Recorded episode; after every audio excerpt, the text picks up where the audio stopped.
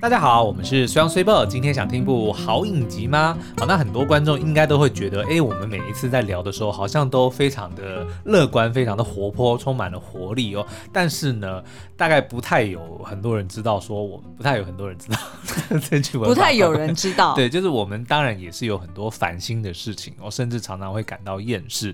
所以最近呢，在 Netflix 上面就有一部影集叫做《我的出走日记》。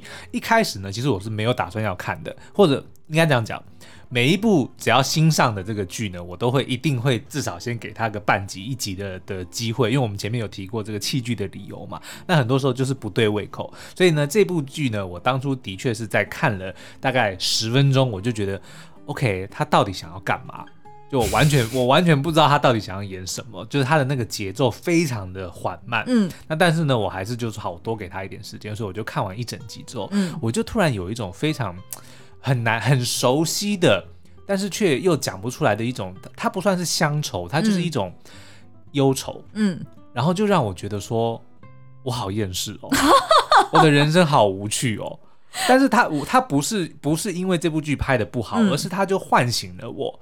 内心中的那一股烦闷，嗯，所以我们后来呢，我就就好说，那我再给他一集。第二集看完以后，这个感觉更沉重了，嗯，我就更觉得说，哦，我好烦哦，我我我跟这些剧中的角色一样，我好像我好想要解脱，嗯，因为很有趣的是，他这部呃影集，它的中文译名叫做《我的出走日记》，然后英文的剧名叫做《My Liberation Notes》。对。可是后来我在看，因为我们有学过一些韩文哦，所以我就会特别去抓那些单词，然后才发现呢，它其实并不是出走，它的出走其实。是解放哦，对对，因为其实英文 liberation 也是也是解放的意思，所以我后来就我我看懂了这个意思之后，才发现说，原来他一直在讲，他们并不是想要真的出走，而是想要解放。那从什么解放呢？就是从他们似乎被不知道呃什么东西给禁锢的心灵，他们。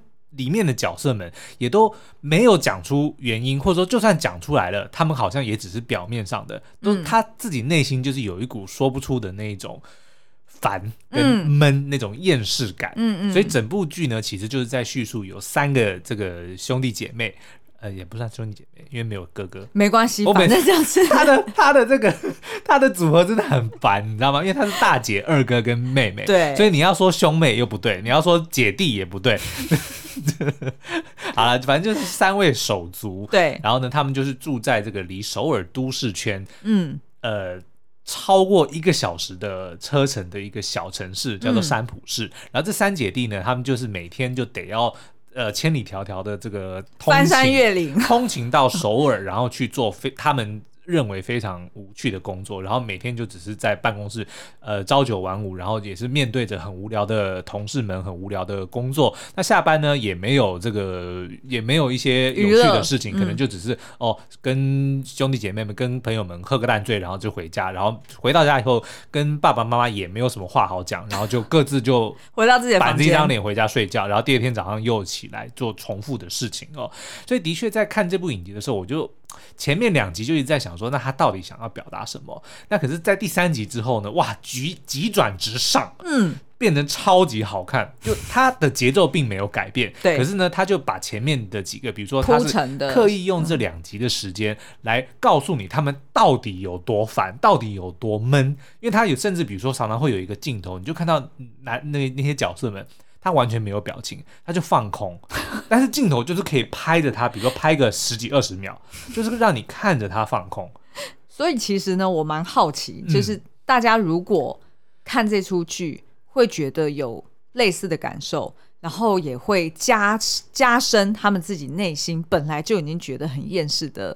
的烦闷感，对，那到底为什么还要继续看下去呢？于、嗯、是我们就忍不住在 IG 动态上面又在做征文，对，然后就问大家说，就是你最近。呃，有什么？就是你你也感到被囚禁吗？因为我就啊 po 了一张这个女主角的这个剧照，然后下面有她的台词，就是说她不知道被什么东西禁锢着，但她好想要被解放。嗯嗯。那我我一看到这句话的时候，我当场其实我也有这样子的感受。可是，在看这部剧之前，其实我并不知道那个是什么感受，我只觉得很烦。嗯嗯。可是我没办法把它描述出来。对。嗯、那当他这个。女主角这样子讲了之后，我才发现，对我也被禁锢着。可是是什么原因禁锢我？我不知道。嗯，我，到底想要从什么状态被解放？对，我也不知道。嗯，所以其实我们待会会讲哦，就是会比如说厌世的几个征兆，嗯，然后厌世的几个原因跟厌世的几个对策。那其中呢，我可以先爆一个雷，爆我们自己的雷，嗯、就是厌世的对策的第一步，你就是要。知道你自己正在厌世，嗯，你要知道你为什么感到烦闷，因为很多的人他就是烦，他完全你问他为什么烦，他也说不上来，甚至他不想要讲，对，对不对？但是不想要讲，有的时候其实是他因为他不知道，对。可是我觉得这部剧的的的这个长处就在于说，你在看，你就等于是把自己抽离。用一个第三者的角度来看这一群很烦、过得很闷、很厌世的人，他们各自的原因是什么？然后他们各自是如何去表现出他们的厌世，然后才进一步的是如何去面对自己的厌世。嗯，好，所以当我们要跳进去看这个 IG 动态上面，大家纷纷来信投，就是投稿说他们各自厌世的原因跟方向是什么之前，我们要先来介绍一下这出剧到底有哪些重要的角色，然后以及他到目前为止总共是十六集嘛，那他已经跟播到第六集，那他到目前为止的一些重点的剧情大概在演什么？嗯、好哦，好，那我们就先从这个呃看点介绍开始好了。我觉得呢，这出剧的第一个看点，嗯，其实是他的名编剧招牌。OK，因为呢，我在那个 Netflix 社团里面就看到很多人在讨论我的出走日记，嗯，然后他们。呃，就是第一个评价都是讲说超级闷，但是我愿意等。是，然后，然后还真的让他们等到柳暗花明又一村，就等到五六集的时候，就哎，应该说，等到三四集，我自己觉得第三集下半开始就开始起飞了，对吗？嗯。然后他们呢也觉得非常值得，然后也跟大家拍胸脯保证说一定要追下去。为什么嘞？呃，我觉得主要是因为这出剧的编剧朴海英，对，也就是我的大叔的编剧，因为他真的是金字招牌，对，大家看过我的大叔，或者是听过我的大叔的名号，基本上就对这出剧有一定的信心程度，对，就知道他的风格就是你要熬过去 那段时间，然后后面就是好像每次我们从台北台北市要逃离逃离大台北地区的时候，对不对？过了那个就是呃那个隧道，然后我们就开始觉得说哇，整个就是很开阔了哈。那所以这个是第一个看点。那第二个看点呢，其实就是。里面的台词都写的超有共鸣哦，对，的确，因为我刚刚就在讲嘛，我们就是我就是因为看到主角讲了某句话，他等于是把我的心声。描绘出来了。对，我们那边举几个例好了，嗯、因为他们呢，这这三姐弟呢，他他们就是，你就想象我们自己在想，比如说台北，如果就是他，因为他们也是在形容说首尔就是蛋黄圈，对。然后旁边就是蛋白区，就跟我们的一模一样嘛。那如果一个小时，你看，如果从台北算起哦，嗯，一个小时车程其实已经几乎到台中了，嗯，所以他们住的距离这么的远，然后他每天得要通勤，对，然后是应该是坐先坐社区巴士，然后再转捷运，然后可能还要再走好一段距离才能够到公司，回来也是一。样哦，所以呢，他们就在想说，因为通勤吃掉他们大部分的时间，然后他们因为住的地方又很偏远，比如说呢，那个妹妹她每次下了班之后，同事们想要去揪要吃饭啊，或者要去去哪里玩，她的理由都是不行，因为我要回家，我家太远了，对我如果跟你们去，我就会赶不上末班车，嗯、所以她就常常会在想说，那她自己的这个困境，或者说她的这个孤独感。会不会就是有这个，自因为自己住的远而造成的？嗯嗯，所以他就有讲说说，如果我住在首尔的话，我们就会不一样嘛。无论我在哪里，应该都是这样。无论在哪里生活，都会是这副模样。不管发生什么事，哦，不会发生什么事，也没有人会喜欢我。我似乎就会如此度过漫长的时光，直到枯萎死去。哦，ouch！但是我相信，应该很多人都有这样子的感受，哎，嗯嗯，对不对？然后，而且呢，就是呃，我看到他的大姐，我特别的喜欢，因为他大姐蛮妙的。他大姐就是有一定的年纪，所以她一直很期待要去呃谈恋爱。对。然后，但是呢，看来每一次相亲都不成功。然后她每次不成功之后，就会找自己的闺蜜在那边喝酒抱怨。嗯、然后，所以她的闺蜜们也很受不了她，因为永远就是听她在讲第三人的事情，哦、然后永远就是听到她是充满负能量，在描绘自己的事情。所以，其实。我觉得他本质上的存在就已经带给身边人蛮大的压力了。然后呢，他很妙哦，他有一次就是呃，我忘了是也是下班回来吧，然后就是呃从那个就是公车站，然后要走回家里的路上，然后他的邻居就跟他打招呼。嗯，那通常大家正常人就会想说，哦，打招呼你会停一下寒暄一下，哎，吃饭了没？哦，今天加班比较晚，巴拉巴拉。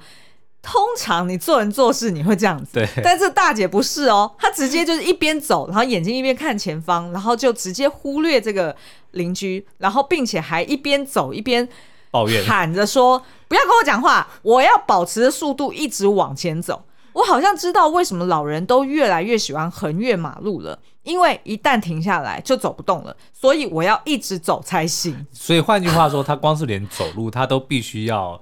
召唤他全身的力气，他才有机会，他才有办法做到这件事情。对对对对对，就所以就等于说，你看他平常日常生活的对他的这个消耗是非常的大哦。嗯，然后像里面，比如说还有一个他们的那个那个妹妹，她有一个同事啊，因为他们三个基本上呢。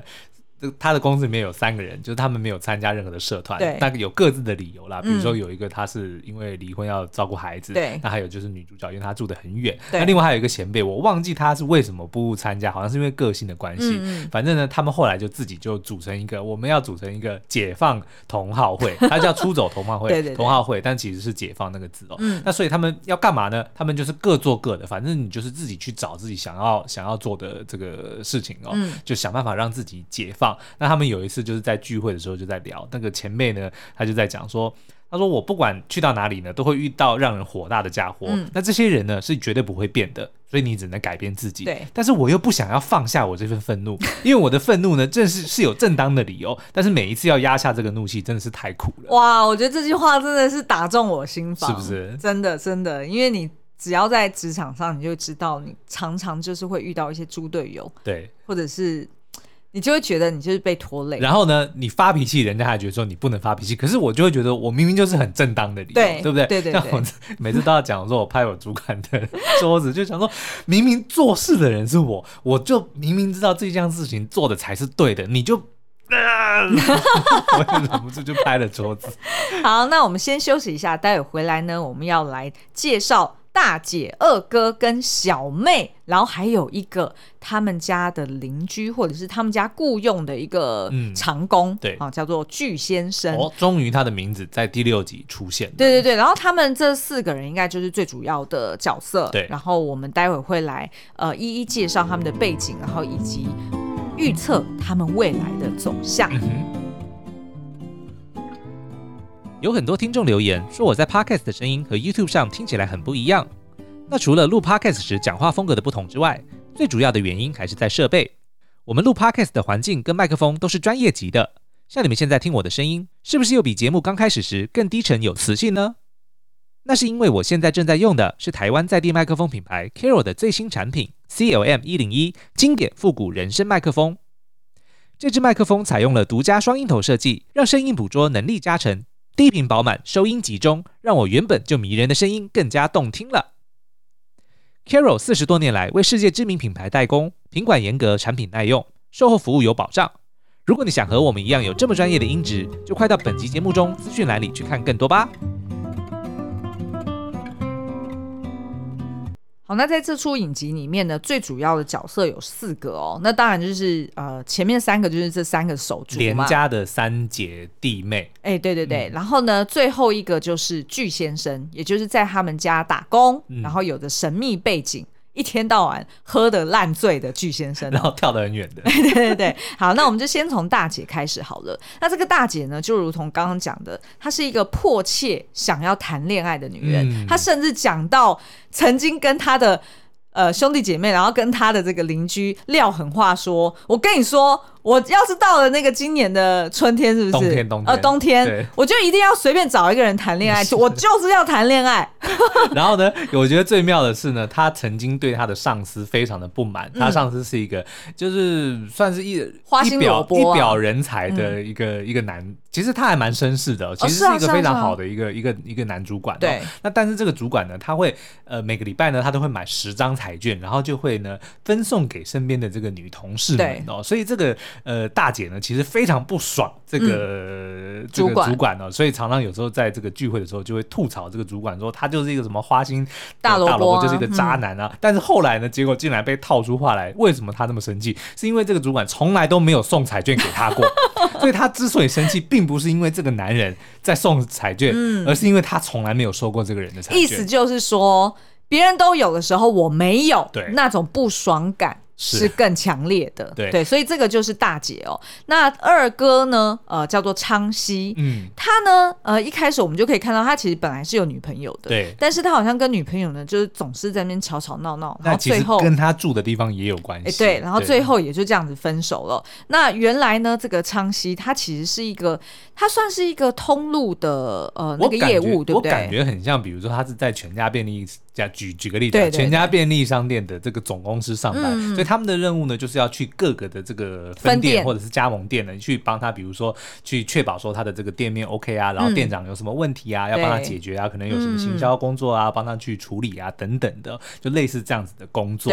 那他呢，其实呢是一个非常非常妙的一个人，就他。感觉上让人觉得他很懦弱，对，然后他很唯唯诺诺，但是呢，他其实非常的有主见，他的这个也非常的有想法。重点是他非常爱讲话，非常爱批评。嗯，可是他的批评呢，其实是蛮有见地的，哦，他很有他自己的这个怎么讲？他他总是一针见血，对，就让人听了很讨厌，但是你又很难反驳他。对对对，对，那但是呢，他的挑战就是。他的爸妈管他管得很严，嗯，然后看来是因为他以前曾经用钱就是比较虚所无度，对，所以就被爸妈就是套上了一个紧箍咒，对对对，然后所以呢，不准他买车，不准他、嗯、呃就是投资，就是去承接人家的店。很多很多事情让他觉得施展不开来，对，所以他就只能持续的这样子不断的通勤，嗯，然后也只能就住在家。最不爽的就是不能开冷气，对，很好笑，就是因为他们好像是这个应该是只有中央空调，嗯，所以呢就。有天晚上就很热嘛，然后就突然听到他的那个儿子就在那边叫说：“妈，到底可不可以开冷气？拜托哦！”然后他妈就只好起来把这个窗门窗全部关起来，然后开冷气。嗯、然后这个昌熙就赶快抱着枕头就到客厅去睡觉，对，就才吹得到冷气。所以这个呃二哥呢跟大姐其实很类似哦，就是他们能够让他们呃带来慰藉，让他们暂时的去舒缓他们。感到很厌世的心情，主要是靠着他们的友谊。嗯，举例来说，大姐就是会去找她的闺蜜去抱怨说啊，她相亲又失败了，那个男的有多讨厌，多讨厌。那对于昌熙来说呢，诶、欸，他其实是有一个好妈姐在公司里面，然后两个人也常常在那边讲同事坏话啊。他最常抱怨的是说，他好像有一个多语症的同事，就一天到晚就在拉着他，就是就是坐在他隔壁，对，跟他讲很多很无聊的事情，嗯、但是他同时却又用同样的方式跟他的好伙伴去抱怨一样是，可是他有自觉哦，他讲一讲，突然觉得说，哎、欸。你不会也觉得我有多余症吧？如果你觉得我多话，你一定要告诉我。对对，他其实我觉得他其实自我反省能力是高的哦，嗯、只是说他有时候咽不下那口气，是，所以他可能就会做出一些比较极端的行为。而且其实这三姐弟里面，我觉得这个弟弟哦，他反而是行动力，或者说他至少他有这个心想要去改变，嗯、即使我们。他的判断力可能会有点问题，比如说像他一开始他就想说他要买车，嗯、因为呢他可能平常载这个姐姐妹妹们回来的这个车险还比叫计程车来的便宜等等的，的。但是的确这个买车是一件这个大事嘛，嗯、但是他的确是会去想要如何去改变的，只是他每次想出来的东西可能都跟他爸妈的这个观念或者是他们的这个价值观很不一样。嗯嗯，那我们再来看哦，那这个小妹呢叫做美珍。美珍呢，我觉得她的个性实在是，哇，他真的是，他真的是一绝。嗯，为什么呢？美珍你会看到他随时都是毫无表情，对，然后一直都在放空，然后也沉默寡言。嗯，所以他在公司里面就好像是一个透明人，是，就可能常常同同事们结伴要去哪里玩，还是要做什么事情，就会忘记他。嗯，然后他明明心里面其实是不爽的，对，但是他又没有，他又。他又不想要表达出来，嗯、然后他又常常会去私底下抱怨说：“我觉得大家都在找话讲，我觉得大家都在讲一些没有意义的话，然后我还要去回复，实在是太悲惨了。嗯”所以他其实是给自己很多很非常非常负面的一个一个一个思维，对，甚至你不是看到某一集，嗯。在外面暴风雨的时候，哦，对，他觉得他就说呢，当雷电交加的时候，人们都感到很害怕，可是我的心里呢却觉得很平静，因为呢世界末日终于要来了。他就想说，反正我我既然我也不知道为什么要活着，那不如就同归于尽。对，我他都已经有这样子的，这真的是超离谱的。对，但是呢，是谁？带给这三个呃姐弟啊，三个手手足，嗯，带给他们一些新的刺激，嗯，反而是。来到他家的一个陌生人，对，也就是在他们家打工的一个叫做巨先生哦。是，那为什么叫巨先生？是因为他一直到什么第六集，对，最后我们才看到从简讯里看到他的真名哦。那我们就先不报。对对对对，意思就是在之前呢，他完全也不愿意透露任何个人的资料，是，他就是一个从外地来的，没有人知道他从哪里来，嗯，也没有人知道他为什么来，然后他就甘愿在这个连家去打工，就帮他们，比如说种田啊，然后帮他们的这个家具工厂去做长工之类的东西哦，然后每一天呢就喝个烂醉，嗯、所有的这个钱呢都拿去买酒，对，然后买的这个酒瓶他又堆在家里，对，反正就是没有人知道他的这个过去或者他的未来，嗯、他连他自己都不知道他为什么他接下来要干嘛，反正他每天就是过着日复一日同样的的生活，然后别人跟他讲话他也完全不理，他也完全不想要跟任何人有任何的交集，嗯嗯嗯，所以呢这四个人其实在前面呃两集。完完全全体现了就是厌世的年轻人是什么模样，而且是各式各样，什么类型都有哦。我们接下来就来看看在他们身上出现的厌世的征兆，嗯、我们整理出来四大类。那大家可以比对一下，跟你自己的情况是不是很类似？哎，对对对，搞不好就是后面七到十六集会再出现就其他的征兆，我们就把它做成一个评量表好了。好，我们先来看第一个哦，嗯，什么都想要等，对。啊，这个其实我常常发生，我常常常发生在我身上。我最最常讲的就是说啊，等那个什么什么什么以后，我们就可以怎么样怎么样怎么样，嗯，对不对？像我最常讲的就是说啊，等我瘦下来之后，我就要什么要去晒得黑一点，然后我就可以去海边，怎么怎么怎么的，对。然后还有就一直瘦不下来。还有，我觉得最近这三年，嗯，大家一定最常讲的就是等疫情过后啊，对，我再来做一二三四五六七八九十。嗯但是殊不知，大家就会想说，我原本想说疫情只要等一年就好，怎么会二零二一、二零二二，然后甚至是我都不晓得到今年年底会不会过去，对对吗？所以可能有很多听众们的人生大计划，嗯，都被卡住了。是对。那这个等呢？其实你看，像我们刚刚就有讲到，姐姐就曾经说，如果这就是等到冬天，我就要随便找个人来爱。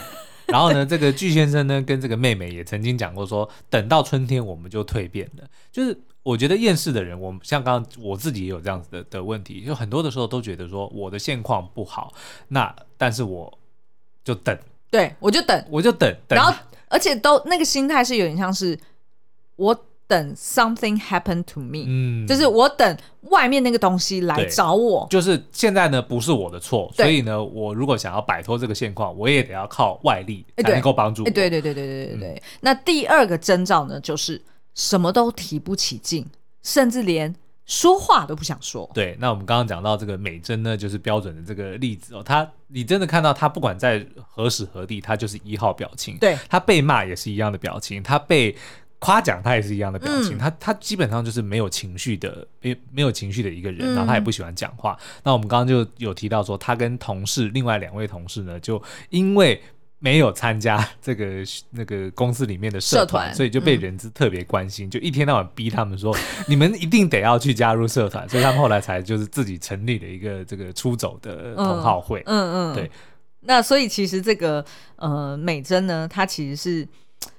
我觉得他有点夸张，因为他其实不想说话，不代表他内心没有声音，嗯，只是说他已经把自己压抑或者是沉默到，呃，他内心的声音对自己讲话的时候还会用敬语来对自己讲话。哦，这个我觉得很夸张。然后他自己有 realize 到这件事情，嗯，就有一天他突然他在等他的一个。同乡的姐姐要来吃饭，然后他就突然告诉这个姐姐说：“我发现我对自己讲敬语，嗯，因为他我就想说，哎，姐姐怎么还没有来？哎，今天天气好不好？那当然，因为我们讲的这个中文是没有敬语的这个概念，嗯、我们大概只有您或者是什么这样子的，请对。但是好像韩文里面的这个敬语是连他的，比如说他的文法，对文法是是不一样的，嗯、所以反正的意思就是说，他把自己已经变成。他没有像我们如果一般跟自己讲话，其实都是好都很随便的呀，就就是平起平坐，对。对不对？但是呢，用敬语就是以下对上，嗯。所以他就等于说他他连自己都已经有一个距离感有一个距离感，嗯。他连自己他都没有办法真心诚意的跟自己好好的讲话。对，也就是说，他其实内心是有声音的，嗯。只是他并没有去意会，或者是去好好的去重视这个声音。对。好，那第三个征兆呢，就是讨厌自己，嗯，看自己怎么样都不顺眼。我觉得这我很有感，像以前就是也是厌厌世感很重的时候，嗯。你就不想照镜子，嗯，然后甚至是你照了镜子，你每天都在那边挑三拣四。没有办法决定我今天到底要穿哪一套衣服，没有办法决定我今天头发要绑起来还是放下来，对。怎么样都不好看，然后最后上班就迟到，嗯，对不对？像那个大姐就是啊，对，她就没事就觉得说，哦，我要去弄一下眼袋，她就是有一天在通勤回家的时候，她就靠在那个捷运的那个门上，然后看着那个自己的反射，，对，他说我好想变漂亮，就突然突然吐出这一句话，嗯，对啊，所以这个就是标准的一个厌世的一个征兆，就是你开始讨厌自己，看自己不顺眼，嗯，那第四个呢，当然就是放弃梦想啦，因为你话也不想说，然后对自己也很讨厌，然后什么事情也不想做，嗯。那当然你的梦想怎么可能会实现呢？对，但是这个放弃梦想呢，我觉得比提不起劲或者说不想说话更严重，是嗯因为放弃梦想是你是有意识强迫自己不要去做某件事情。对，举个例好了，像这个弟弟嘛，他其实。在影集第一集里面，他就跟女朋友分手。那后来他当然也是希望能够谈恋爱。诶，那后来好不容易呢，有一个他公司的这个算是后辈，一个女生哦，就开始诶对他。表现出这个好感，甚至还说哦，你每次讲话我都好期待哦。说昌熙讲话了，我要仔细的听他。所以两个人呢，也慢慢的就是有互动，互相有好感。嗯、那个昌熙还会去，弟弟还会去查对方的 IG 去看他的动态哦。那、嗯、但是后来呢，就是发现说，哎，怎么那个女生在群组里面讲话的时候，昌熙都不回，都不理他。嗯、所以他的那个好朋友 Maggie 就问他说，哎，你不是喜欢这个妹妹吗？你们怎么你怎么好像都刻意的疏远她？他才透就是。吐露他的心声，说：“嗯、他说我不是不想要谈恋爱，我觉得这个女生也很好，我觉得她跟我的前女友一样，都是很好的女人。但是呢，我没办法给她她他们想要过的那样子的人生，也就是他认为通常那样子的女生是想要成家、结婚、想要生小孩、想要拖推着孩子去幼稚园。然后他认为说，他现在呢还是跟爸爸妈妈住在一起，他。”要什么没什么，连开个冷气都不行。嗯、他说我没有办法改变我自己的情况，那那你跟谁在一起都不会有好结果。嗯、那我不如就完全不要不要去笑想谈恋爱这件事情。没错，嗯、哇，这真的是超有感的，对，真的是超有感的。好，那接下来呢，我们先休息一下。呃，回来之后呢，我们会来分享我们在 IG 动态上面收到大家的投稿。嗯，纷纷来分享说他们厌世的原因是什么，然后有一些还真的 还蛮妙的，我们来看一下啊。好，那通常呢，我们看到这些厌世的原因哦，不外乎就像刚刚说的，第一个通常就是疫情，嗯，第二个呢，哎，也蛮多人会分享说通勤很辛苦，然后所以呢，因为通勤而感到特别的疲惫哦。嗯、那第三个呢，就是。当然，天气嗯会左右自己的心情，嗯、对对，然后再还有就是工作啦、家人啊、感情啊，还有对于未来的不确定性，嗯，这些都会让自己感到很烦闷。所以呢，就是厌世五情。疫情、亲情、爱情、友情，还有什么通勤、亲情、哦，通勤，这个还不错，这个还不错。厌世五情。好，那书要不要念几个？你觉得印象特别深刻？好，那比如说呢，这个 Shelly 蔡他就说呢，他每天都觉得像被禁锢哦，就像灵魂被困在身体里，感觉自己不属于这个地方，但我也不知道为什么，还在找答案中。请你去看我的出走日记。哇，真的是，真的是非常相像。嗯，好，那当然还有人说。嗯，婚姻囚禁了我十年，哇，嗯、这好沉重啊！对，我也刚刚结婚满十年。好，那还有这个 Siora 说呢，疫情应该算是囚禁的感觉吧，口罩就像手铐一样，但我们呢好像已经习惯了，然后每天都待在家里。嗯嗯，那另外还有一个 IU 六二三零说，他感觉呢一直。按别人的期望而活，因为自己没有勇气去尝试离开舒适圈。嗯嗯，然后呢，还有这个哦，Penny 王说：“被公婆禁止不能随便带孩子回娘家，去哪里都要报备，晚餐前一定要回家，根本像住在监狱一样。”哎，等等，我们这样念出人家的那个 IG 的名称，嗯、会不会被他的家人给发现呢、啊？呃，但是我如果只讲 Penny 王，应该还好，因为他后面还 又再讲一遍，他后面还有数字。OK，好好好好好。好，那另外还有一个我们要直接跟他道歉的，就是 Armor 林呢，他说呢，嗯、当我戴着耳机骑乘。机车通勤时被我们的 podcast 爆雷，他连按暂停都来不及按，所以感到被禁锢。对不起。哎、欸，的确是我们往往暴雷都不是有警告的，就突然就讲出来了。好，那另外还有 Bessie 说呢，他呃被期望给囚禁了，不管是对自己还是家人给的、社会给的期待，嗯，都是要完成某些事才能成为。期待的被啊、呃、所期待的人，嗯，好，然后当然就是也有一些人讲了非常具哲哲思哲学思考的一个、嗯、呃一段话啊，对，身为人类就是一种囚禁，没有没有，他这个应该是在讲那个晋级的巨人了。OK，、嗯、那我觉得其实，在剧中呢就有整理出来，呃，不是啊，当然就是我们去整理的啦，就是剧中他有描绘出来几个对于这些。厌世者们的一些对策，嗯，其实第一个呢，我觉得他当然在讲，就是你要先察觉自己你有厌世的事实。对，那其实我们会去问大家这这个问题，其实我们也是希望能够获得一些共鸣，就是大家是不是有时候真的是停下脚步来想一想，为什么自己感觉很烦闷？嗯，为什么对于听别人说话，或者是自己要跟别人解释事情，会觉得很不耐烦？对，搞不好那其实背后。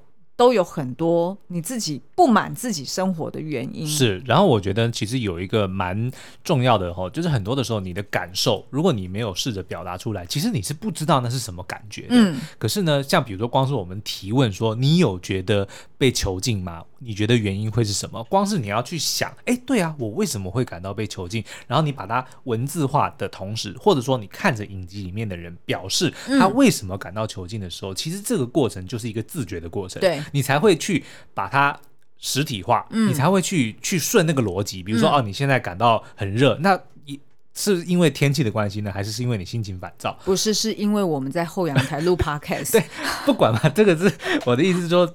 这一个过程，嗯、你才能够理解到说，哦，其实，哦，这个也许不是源自于我内在，也许是外在的环境。那你可能要改变的就是你外在的环境。嗯、但如果是内在，那你可能就要用不同的方式去处理它。诶，那但是如果你没有先去顺梳理你的这个心情的话，嗯、其实你是不明白的。你只觉得很烦，你只觉得很热，很很很烦躁。嗯，可是你不知道原因到底是什么。诶，我我自己发现哦，就是我成长过程中有一个很好用的工具，就是写日记。嗯、但是呢，我的日记是三天晒网是什么五天打鱼。是这样讲吗？反正就是我的日记呢，是我不舒爽的时候我才去写。哦，其实本来他就是这样子用的啊。然后呢，这个。影集里面，他的《我的出走日记》就是后来他们成立的那个出走同好会，人资看不下去了，因为他们就完全没做任何事嘛。他说：“那你们好歹去写日记。”嗯，所以他们就一人拿了一本日记，然后就开始写。所以我们也开始到后面，呃，第三、第四集以后，你就会听到女主角的旁白，然后我们会发现那个其实都是她日记的内容。对，她就开始去写他自己的心情，他开始去梳理自己这样子的感受。嗯，所以我觉得呢，这部影集它其实就已经告诉我们了，你要摆脱。厌世的这个第一个策略就是你先要有自觉，嗯，你先要知道自己有厌世，嗯，然后是为什么厌世，嗯，哎、欸，其实我觉得这一点我还蛮自豪的，因为我除了写日记之外，我其实小时候从小到大，我常常自己跟自己讲话，哦，然后我会问自己问题说，说你为什么现在有这样子的反应？嗯，你刚刚为什么就是扭头就走？就是我会去问自己说，刚刚发生什么事？那他会说什么？呃，通常他会说，会打你一巴掌。通常他会说，呃，先骂一句脏话，嗯、然后再讲说那个人真的很贱，哦、就是就是、哦、先先跟你同仇敌忾，对，先跟我同仇敌忾，嗯、然后同仇敌忾完之后，然后才讲说，其实我的愤怒就是源自于。blah blah blah blah blah blah，然后其实往往不是只是当下事件，通常当下事件是引爆点，对，而是前面一定都有先埋一个地雷，然后只是那个地雷还没有被踩过，然后只是今天不小心被踩到了，所以我就会理解那整个那整个愤怒的这个来龙去脉，呃，对，就是这个情绪的来龙去脉，然后反而就是因为你这样跟自己对话，反而你就转移自己注意力，嗯、你就来不及再继续愤怒。哦，但是你知道这个有一个风险，什么风险？如果去看月光骑士呢，你就会发现这很有可能会形成另外一个人格。哦，因为如果如果还好，你的这个是比如说只是情绪，对，因为很多的这个呃多重人格障碍的这个症状，嗯、或者说它的起因之一哦，就是一些当这些患者他可能小时候遭受这个童年肢体的暴力哦，嗯、所以他为了要让自己不那么难受，他就把自己抽离，对，就好像说这件事情不是发生在他自己身上，所以他就会创造另外一个人格去。替他承担这件事情，嗯、所以月光骑士就是就是在讲这个、嗯、这个这个这个东西。所以你刚刚提的就是跟自己对话，虽然是一个健康的过程，但是呢，如果太常做这件事情，或者说你太明显的分隔出说现在这个不是我，嗯，就是抽离的话，那其实可能会有。更严重的后果啦，但是因为我们毕竟不是专业的咨商师，哦、所以如果各位有这个心理层面的一些想要咨询的话，麻烦要去找专业的人。Disclaimer，Disclaimer，我们只是根据戏剧里面来讲，我们看都是看来的。OK，好，然后第二个呢，当然这个对策就是我觉得很直觉啦，就是那你要 take action，对。下定决心要改变，嗯，那这个我觉得呢，就跟第三个非常有关系，因为很多人就想说，啊，的确我很厌世，我想要改变，比如说我我我，像我自己好了，嗯，其实我胖很久了，我超重超重很久了，然后我一直想说，我明明就有在重训啊，我明明就就就都有在运动，为什么我还是瘦不下来？然后我就想说，啊，反正我在等，我应该没错，我应该没错。那可是真正。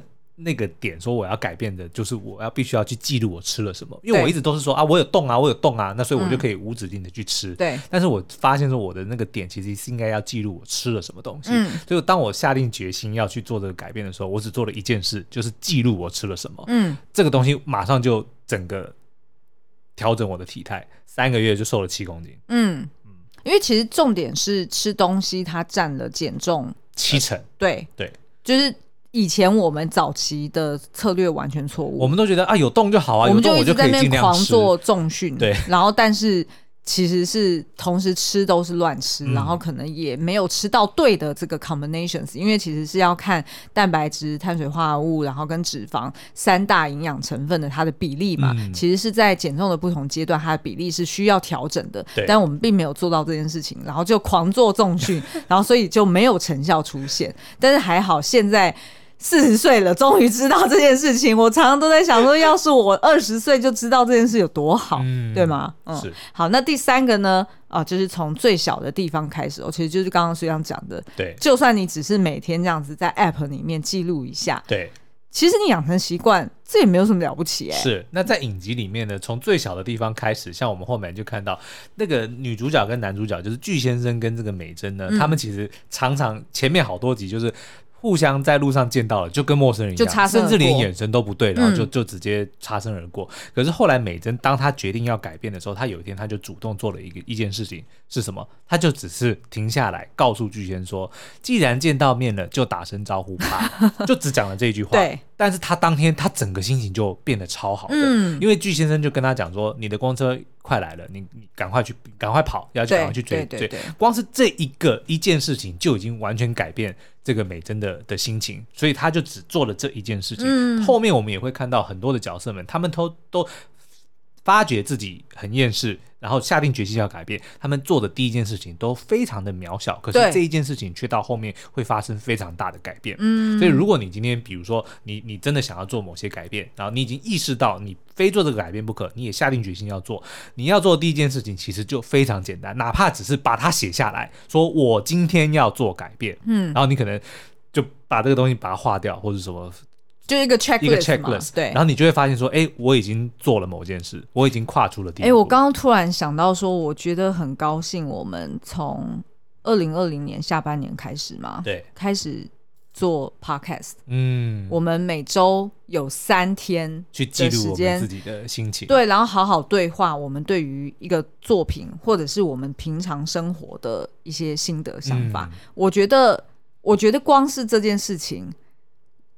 Looking forward，就是哪一天我们遇到了什么问题，或者是哪一天我们想要回想这段疫情期间的生活，嗯、我们就有一个就有一个很好的记录，就像是日记一样。对，然后也有一个很好的提醒，嗯、就是在这个阶段的我们曾经 realize 到什么事情，然后可能是因为刚看完影视作品哦，深受震撼，然后想要去实行。对，但是很有可能明天就忘记了，对吗？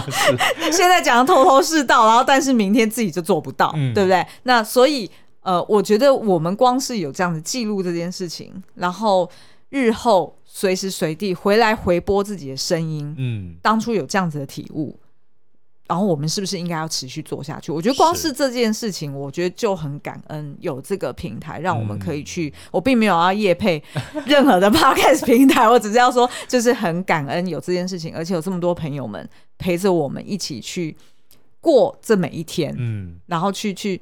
我相信，就是我们的听众朋友们也都会听到我们的对话，他会跟着我们一起去思考。对，当我们在那边讲说什么哦、呃，就是厌世对策啊，或者是厌世征兆啊，大家也有可能就是同步在跟我们一起在 reflect 我有没有这样子征兆？对，对啊，我觉得这光是这个，我就觉得哇，好有共鸣，然后觉得就是好像这个这个宇宙是跟着我们一起。我不知道，我就突然就是有这种感动。你这样子好像那个 Adam Newman 哦，就是那个新创大玩家说，我们要 elevate the world's consciousness，要提升这个世界的意识。哎、欸，我们要不要来成立一个邪教算了？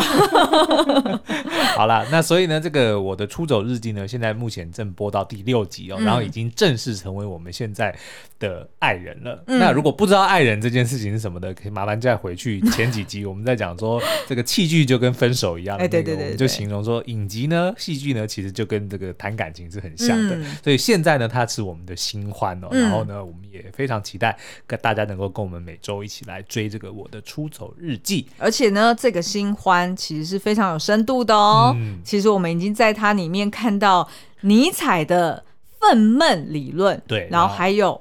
海德格的向死而生，嗯，还有更多的这个哲学家的理论，都已经慢慢的用一个非常生活化的、生活化的方式在体现着哦。所以我们也非常期待之后可以再做更深度的解析。好，哦那今天的节目就到这边，下次再见喽，拜拜，拜拜。